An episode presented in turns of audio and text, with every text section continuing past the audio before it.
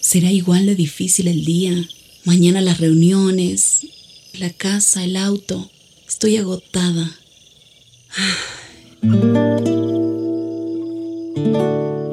No importa cuántas cosas me hayan angustiado hoy. Me acercaré a Él porque Él tiene descanso para mi alma y mi mente. Cuando mi corazón está tranquilo, puedo escuchar su voz en quietud y confianza. Mi fortaleza está en descansar en Dios. Ven a descansar.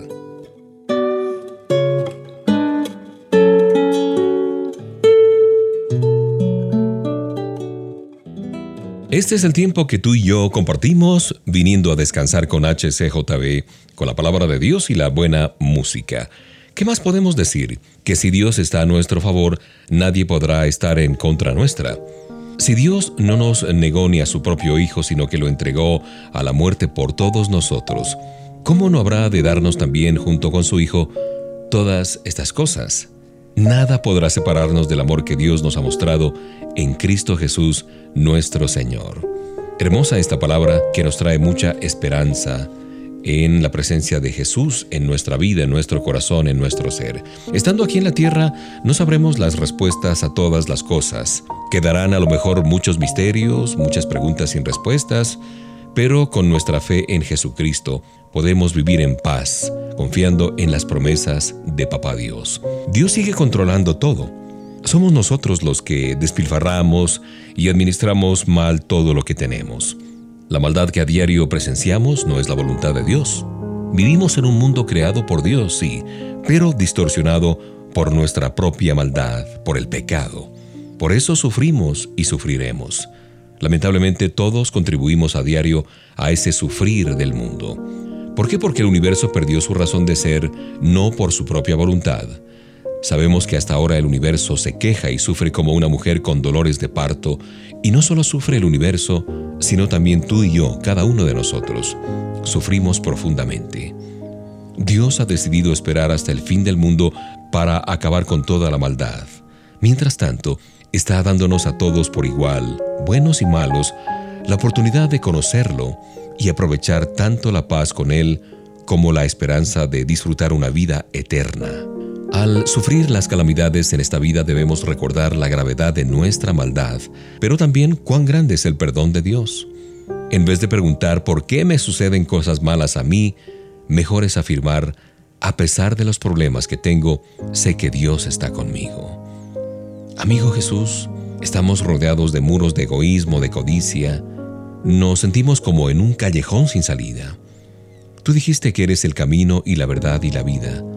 Si eso es cierto, tú debes saber cómo podemos salir adelante hacia una vida, hacia una vida de propósito y amor. Muéstranos el camino. Queremos seguirte, Señor. Gracias por tu palabra y gracias por este tiempo de compartir la buena música que suena ya.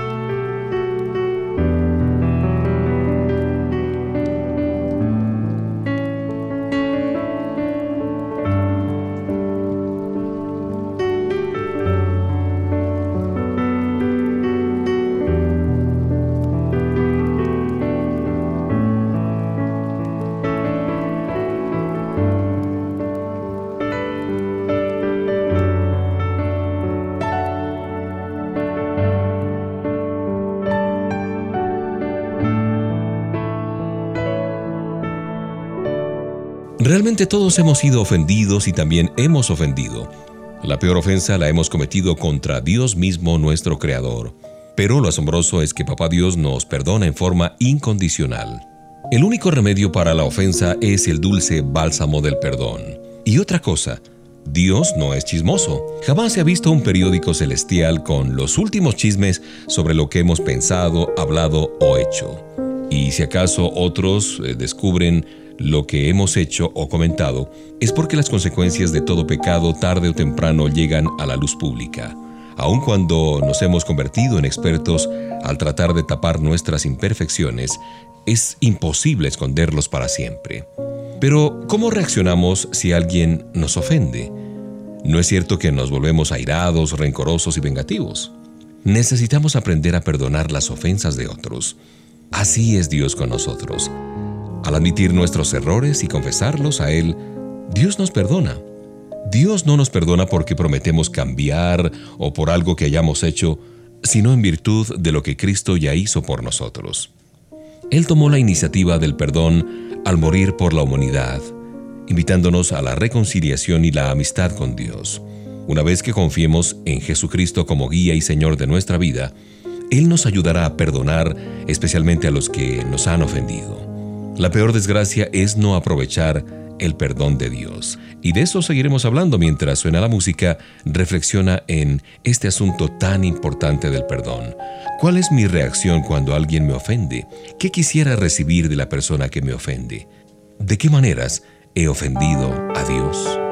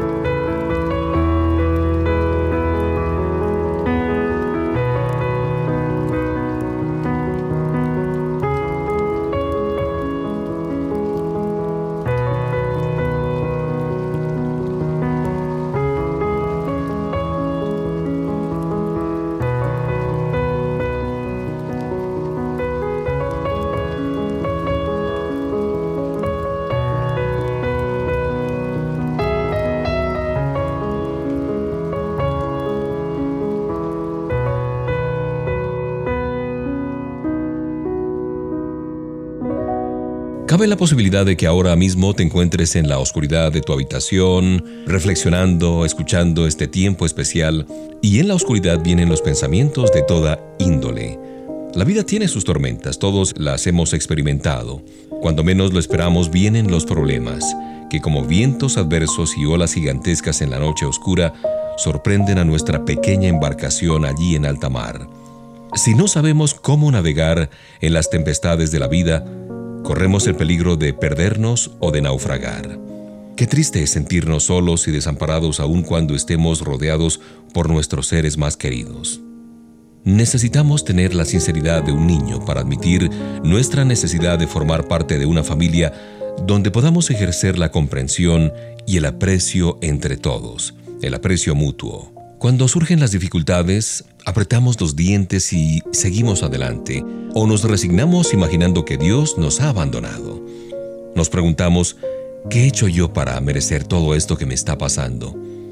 Y como pensamos que Dios está lejos, desinteresado o castigándonos por algún mal que hemos cometido, pues optamos por buscar las soluciones mediante nuestros propios esfuerzos en nuestras fuerzas humanas. Lo que menos nos imaginamos es que en medio del problema, Dios está presente ofreciéndonos su brazo fuerte. Las tormentas en la vida fácilmente eh, las interpretamos como mala suerte, como un castigo injusto de Dios, como el cruel destino o los infortunios de la vida. Sin embargo, en las noches oscuras cuando nos sentimos atormentados por aquellas preocupaciones, dudas o una conciencia intranquila, podemos estar seguros de que Dios está con nosotros a fin de que podamos adquirir sabiduría de Él. Podemos tener la certeza de que aunque confiemos en Dios, los problemas no se acabarán como por arte de magia, sino que seguirán mientras vivamos en este mundo. Sin embargo, podemos aprovechar esos problemas porque son oportunidades estupendas que recibimos para madurar como personas y como hijos de Dios. No hay crecimiento sin dolor. Recuerda lo que dice el Salmo 30, verso 5. La bondad del Señor dura toda la vida. Si lloramos por la noche, por la mañana tendremos gozo y alegría.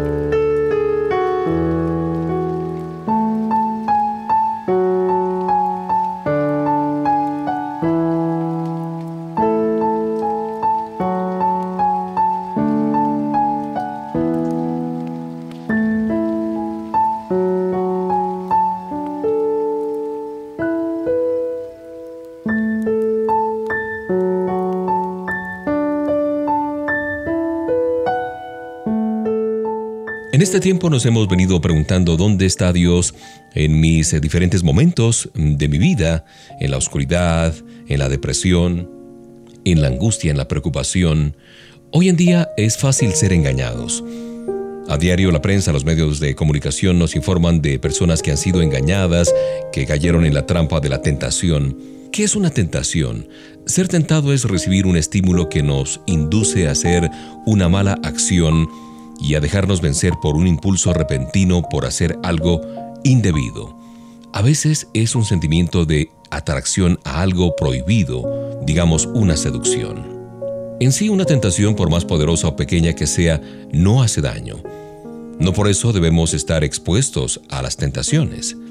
El problema es resistirla y no caer en sus engaños y sobre todo en sus trampas. Si solo tuviéramos acceso a la verdad para poder distinguir correctamente entre lo bueno y lo malo, pero ¿qué es la verdad? La verdad no es una simple filosofía, tampoco una teoría para ser discutida y debatida por medios intelectuales.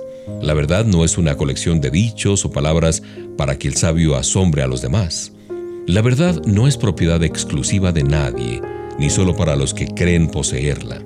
La verdad no es solamente para los que viven felices, excluyendo a los menos privilegiados de la tierra. La verdad no es un simple ideal que cambia con el tiempo. No, la verdad se hizo persona como tú y como yo. Nació en un humilde establo para ser conocida, comprendida, disfrutada, seguida y amada. Por eso Jesús dijo, yo soy la verdad. También se definió a sí mismo como, yo soy el camino y la verdad y la vida Nadie viene al Padre sino por mí. Amado Jesús, muchas veces somos tentados a pensar y actuar de forma indebida. Pareciera que es más fácil ceder a una tentación que oponernos a ella. Sabemos que tú sufriste muchas tentaciones y siempre saliste vencedor. Danos tu espíritu de lucha para poder defendernos de lo malo. Permítenos ser fieles a la verdad, a tu verdad en el nombre de Cristo Jesús. Amén.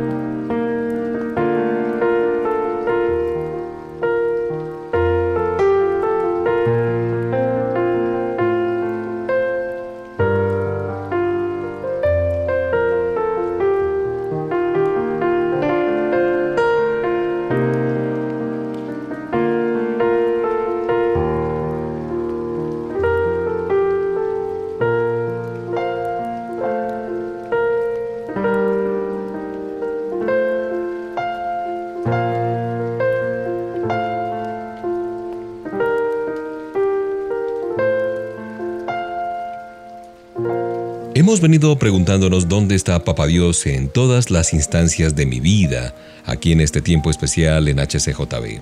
Esforcémonos por ser muy responsables con nuestra vida y tratemos de ser sabios. No digamos todo lo que sabemos, no hagamos todo lo que querramos, no creamos todo lo que oímos, no gastemos todo lo que no tenemos. Porque el que dice todo lo que sabe, el que hace todo lo que quiere, el que cree todo lo que oye, el que gasta todo lo que tiene o no tiene, muchas veces dice lo que no conviene, hace lo que no debe, juzga lo que no ve y gasta lo que no puede.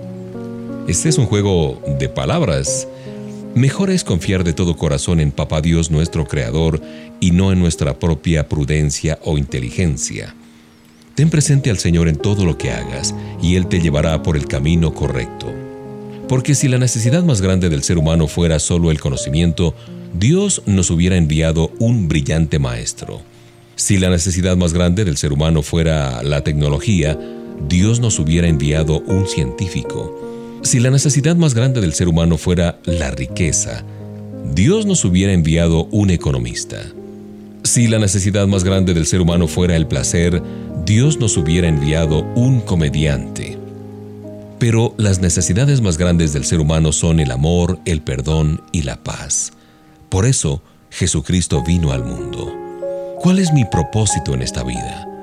¿Cuáles son mis metas personales? ¿Qué papel tiene Dios en mi vida? Son preguntas para respondernos hasta que nos volvamos a encontrar aquí en HCJB Ven a descansar.